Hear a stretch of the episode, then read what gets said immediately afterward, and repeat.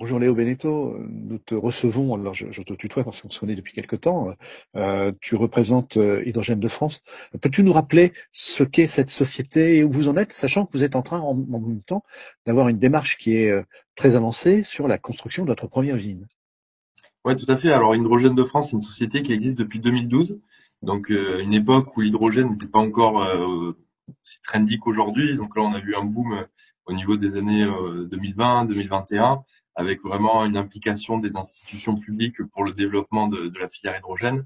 Et donc depuis 2012, ce qu'on fait, c'est qu'on bah, regarde un petit peu comment l'hydrogène pourrait agir pour décarboner euh, certains segments de, de, la société, de l'économie, et notamment sur la génération d'électricité et le stockage des énergies renouvelables. On sait qu'aujourd'hui, on a on a bien développé le renouvelable, tout ce qui est solaire, éolien, l'éolien offshore qui est en train vraiment d'exploser, euh, mais se pose le problème de l'intermittence. Et là, on voit que les, systèmes de stockage euh, deviennent essentiels pour assurer l'équilibre du réseau et pour pouvoir intégrer encore plus d'énergie renouvelable pour avoir une meilleure pénétration des énergies renouvelables. Donc on est un peu parti de, ce constat-là avec euh, notre président qui venait du monde du renouvelable qui avait étudié le stockage batterie, mais qui avait un petit peu raté le, le wagon, et qui s'est dit, voilà, quelle va être la prochaine étape après le stockage batterie? Ben, Ça va être le stockage saisonnier, le stockage long terme, et ça, l'hydrogène le permet. Donc en fait, on est euh, voilà un, peu la, base de notre de notre approche au niveau de l'hydrogène. Euh, et dans ce cadre-là, on est on développe un peu partout dans le monde puisqu'on a on a plusieurs filiales qui sont réparties sur les cinq continents. Euh, on développe des grosses centrales électriques qui combinent à la fois des énergies renouvelables intermittentes, solaire et éolien, un parc batterie pour pour avoir pour avoir du stockage rapide, on va dire, et de l'injection rapide, et du stockage plus long sous forme d'hydrogène. Donc par exemple, si on prend le cas d'une centrale d'une centrale solaire, on va injecter y a du soleil, on va injecter directement sur le réseau de l'énergie solaire, et on va se servir des excès pour stocker euh, via des batteries pour faire généralement les, les pics de fin de journée. Euh, et après, pour le stockage pendant la nuit, à ce moment-là, on va utiliser l'hydrogène. On va fabriquer l'hydrogène avec l'électrolyse de l'eau on va le stocker en pressurisé, stockage pressurisé, ça peut être du 30 bar, du 250 bar, du 350, etc. Et ensuite, on va l'injecter dans la pile à combustible pour faire de l'électricité quand le réseau en a besoin. Donc voilà, ça c'est un peu ce qu'on appelle un nouveau type de centrale, une centrale hybride, euh, puisque ça, ça nous permet vraiment de produire de l'électricité renouvelable non intermittente. Et c'est ça la valeur ajoutée qu'on apporte avec euh, avec nos solutions. Donc ça, c'est ce qu'on développe, on va dire, euh, majoritairement en dehors d'Europe continentale. En Europe, notre approche est un petit peu différente parce qu'on voit qu'il y a beaucoup d'écosystèmes hydrogène qui sont en cours de développement. Le but premier étant de remplacer l'hydrogène fossile qui est utilisé aujourd'hui, ce qu'on appelle l'hydrogène gris, qui est produit à partir de méthane. Donc ça, c'est utilisé pour la production d'engrais ou pour le, pour le, pour les, par les raffineries. Le but, c'est, dans un premier temps, de remplacer cet hydrogène gris polluant par l'hydrogène bas carbone ou vert et aussi de développer euh, d'autres types d'applications pour l'hydrogène, peut-être que la mobilité, donc la mobilité légère, lourde, euh, l'industrie avec les aciéries et aussi la production d'électricité. Donc en fait, nous, HDF, euh, on vient s'imbriquer dans ces écosystèmes en développement, en développement pour, euh, pour, pour les cas d'usage de la production d'électricité à destination des réseaux. Donc ça peut être de l'équilibrage des réseaux, ça peut être ce qu'on appelle le 24/7 Carbon Free Electricity. Donc ça c'est une grande stratégie qui a été lancée par Google qui, euh, qui vise à, euh, en 2030, consommer 100% d'énergie renouvelable 100% du temps dans 100% de leur data center.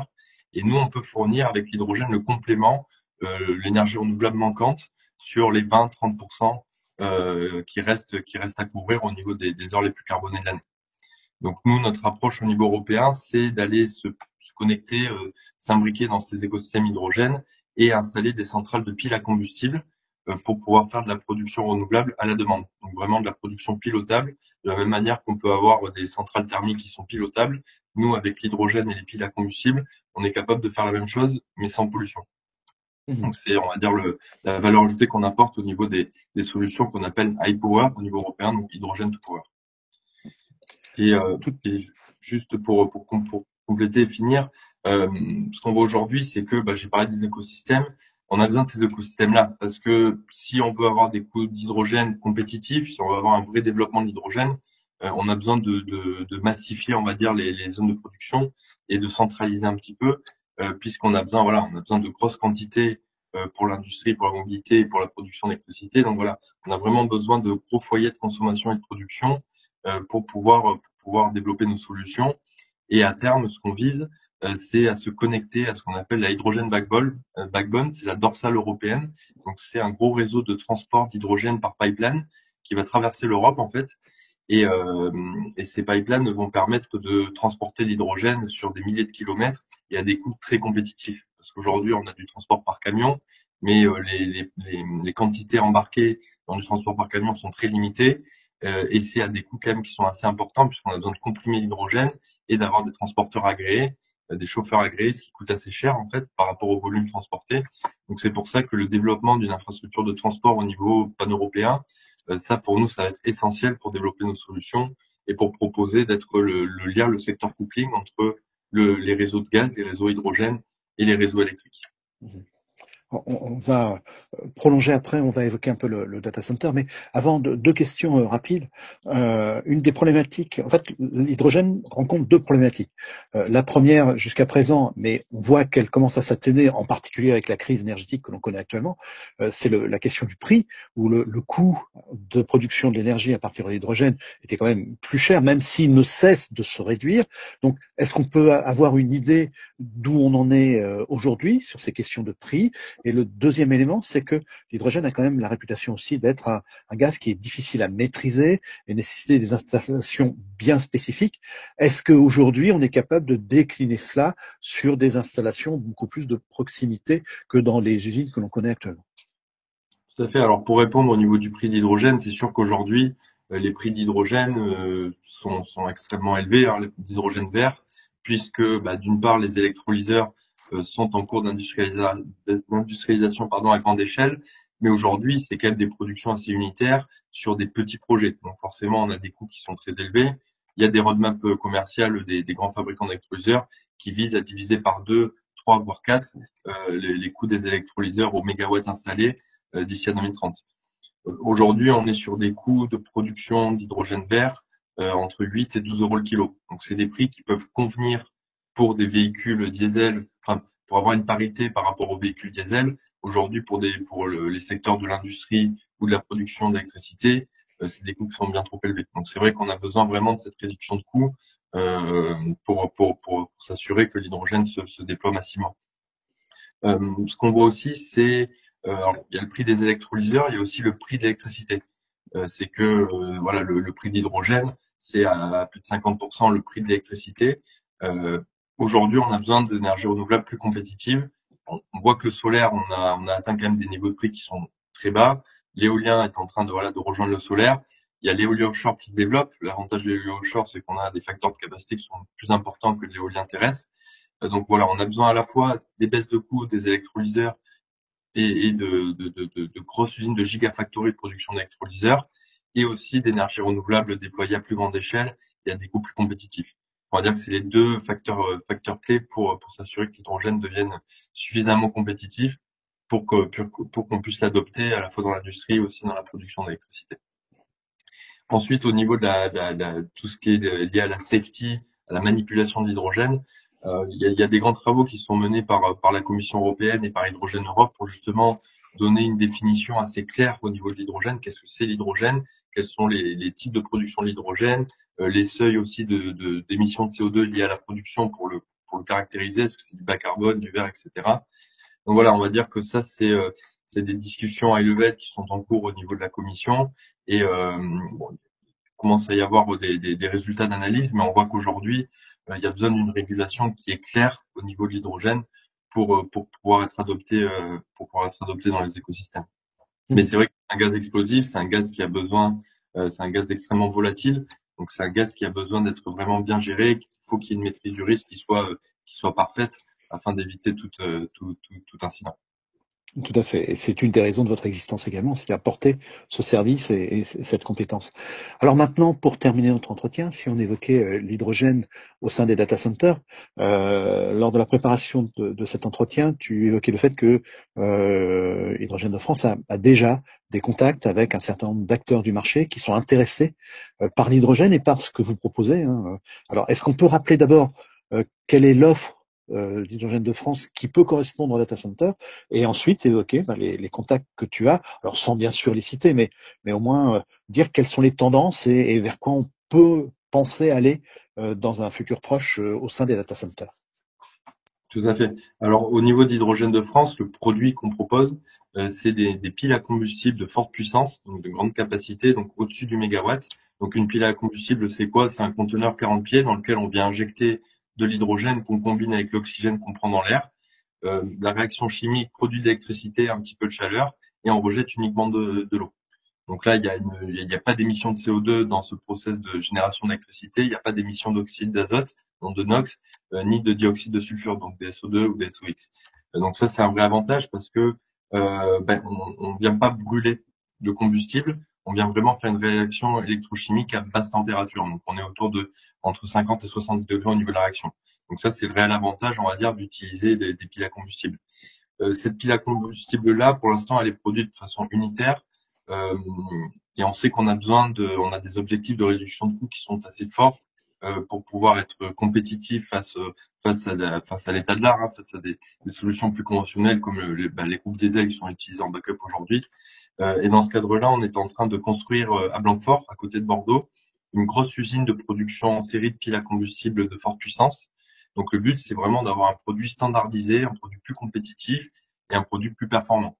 Euh, donc dans ce cadre-là, on a un contrat de transfert de technologie avec Ballard Power System, qui est le leader des technologies de cœur de pile de type PEM. donc ça, c'est une technologie qui est utilisée aujourd'hui majoritairement dans la mobilité, notamment dans les bus, puisque Ballard équipe 80% des bus hydrogène en Europe. Et nous, ce qu'on est venu faire avec Ballard, c'est qu'on a co-designé ensemble un, un, design de fuel cell qu'on va venir nous industrialiser dans notre usine. Donc, notre usine là, elle est, comme je l'ai dit, en phase de construction. Euh, on a été sélectionné par euh, la métropole de Bordeaux et la région Nouvelle-Aquitaine pour récupérer une partie du terrain qui était occupé par Ford, qui fabriquait des boîtes de vitesse. Mais bon, forcément, avec le développement des voitures électriques et des voitures, des boîtes automatiques, voilà, le, le, business se fait un peu plus rare. Donc, euh, euh, Ford a cessé son activité et forcément, les, les, autorités publiques cherchaient des repreneurs pour maintenir l'emploi et aussi développer des nouvelles filières de compétences.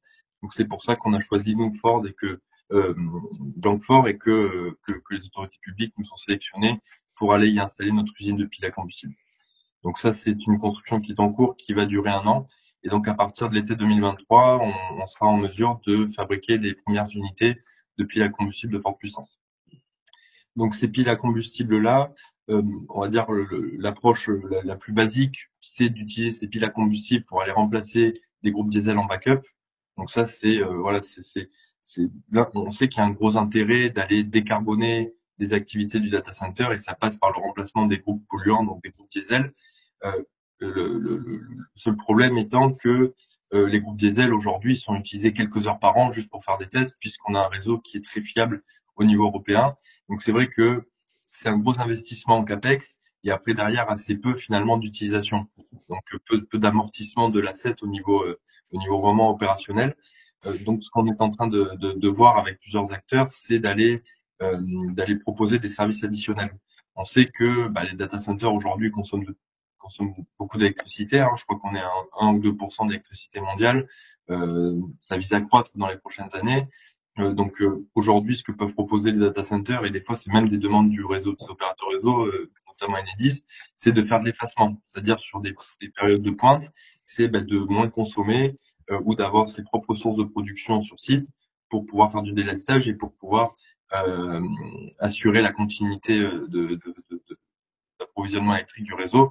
Euh, et c'est ça qu'on essaie de mettre en valeur, nous, au niveau d'HDS, c'est de pouvoir remplacer le backup, mais aussi de pouvoir, euh, de pouvoir euh, permettre cet effacement du réseau et pouvoir permettre que les acteurs du data center et les, data centers en eux-mêmes soient complètement intégrés dans le réseau et dans des smart grids.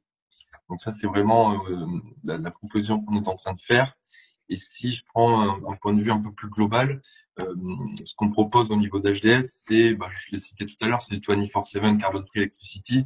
Euh, donc aujourd'hui, avec euh, avec le développement de cette grosse stratégie data center, donc, qui a été qui a été poussée par Google en premier lieu, et puis suivie rapidement par Iron Mountain et Microsoft et par d'autres opérateurs de data center, c'est de fournir le complément, l'énergie renouvelable manquante sur le réseau sur les heures les plus carbonées, principalement les périodes de pointe hivernale.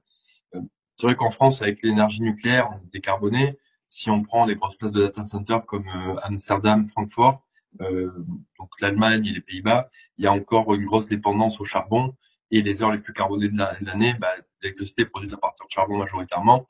Nous, on, on, vise à remplacer vraiment ces heures de ces heures de pointe, ces heures de production qui sont assurées par le charbon, par une technologie, par, par une production électrique propre, renouvelable mais non intermittente.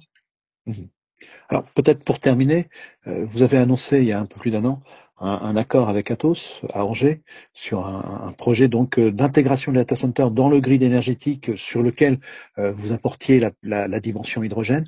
Où en est le projet? Alors le projet est en cours de développement. Donc là, on a, on va dire qu'il y avait une petite restructuration du site dans laquelle bah, on était, on était obligé bah, d'attendre un petit peu, voir quels étaient les, plans futurs. donc là, ça, ça a été, ça a été fixé.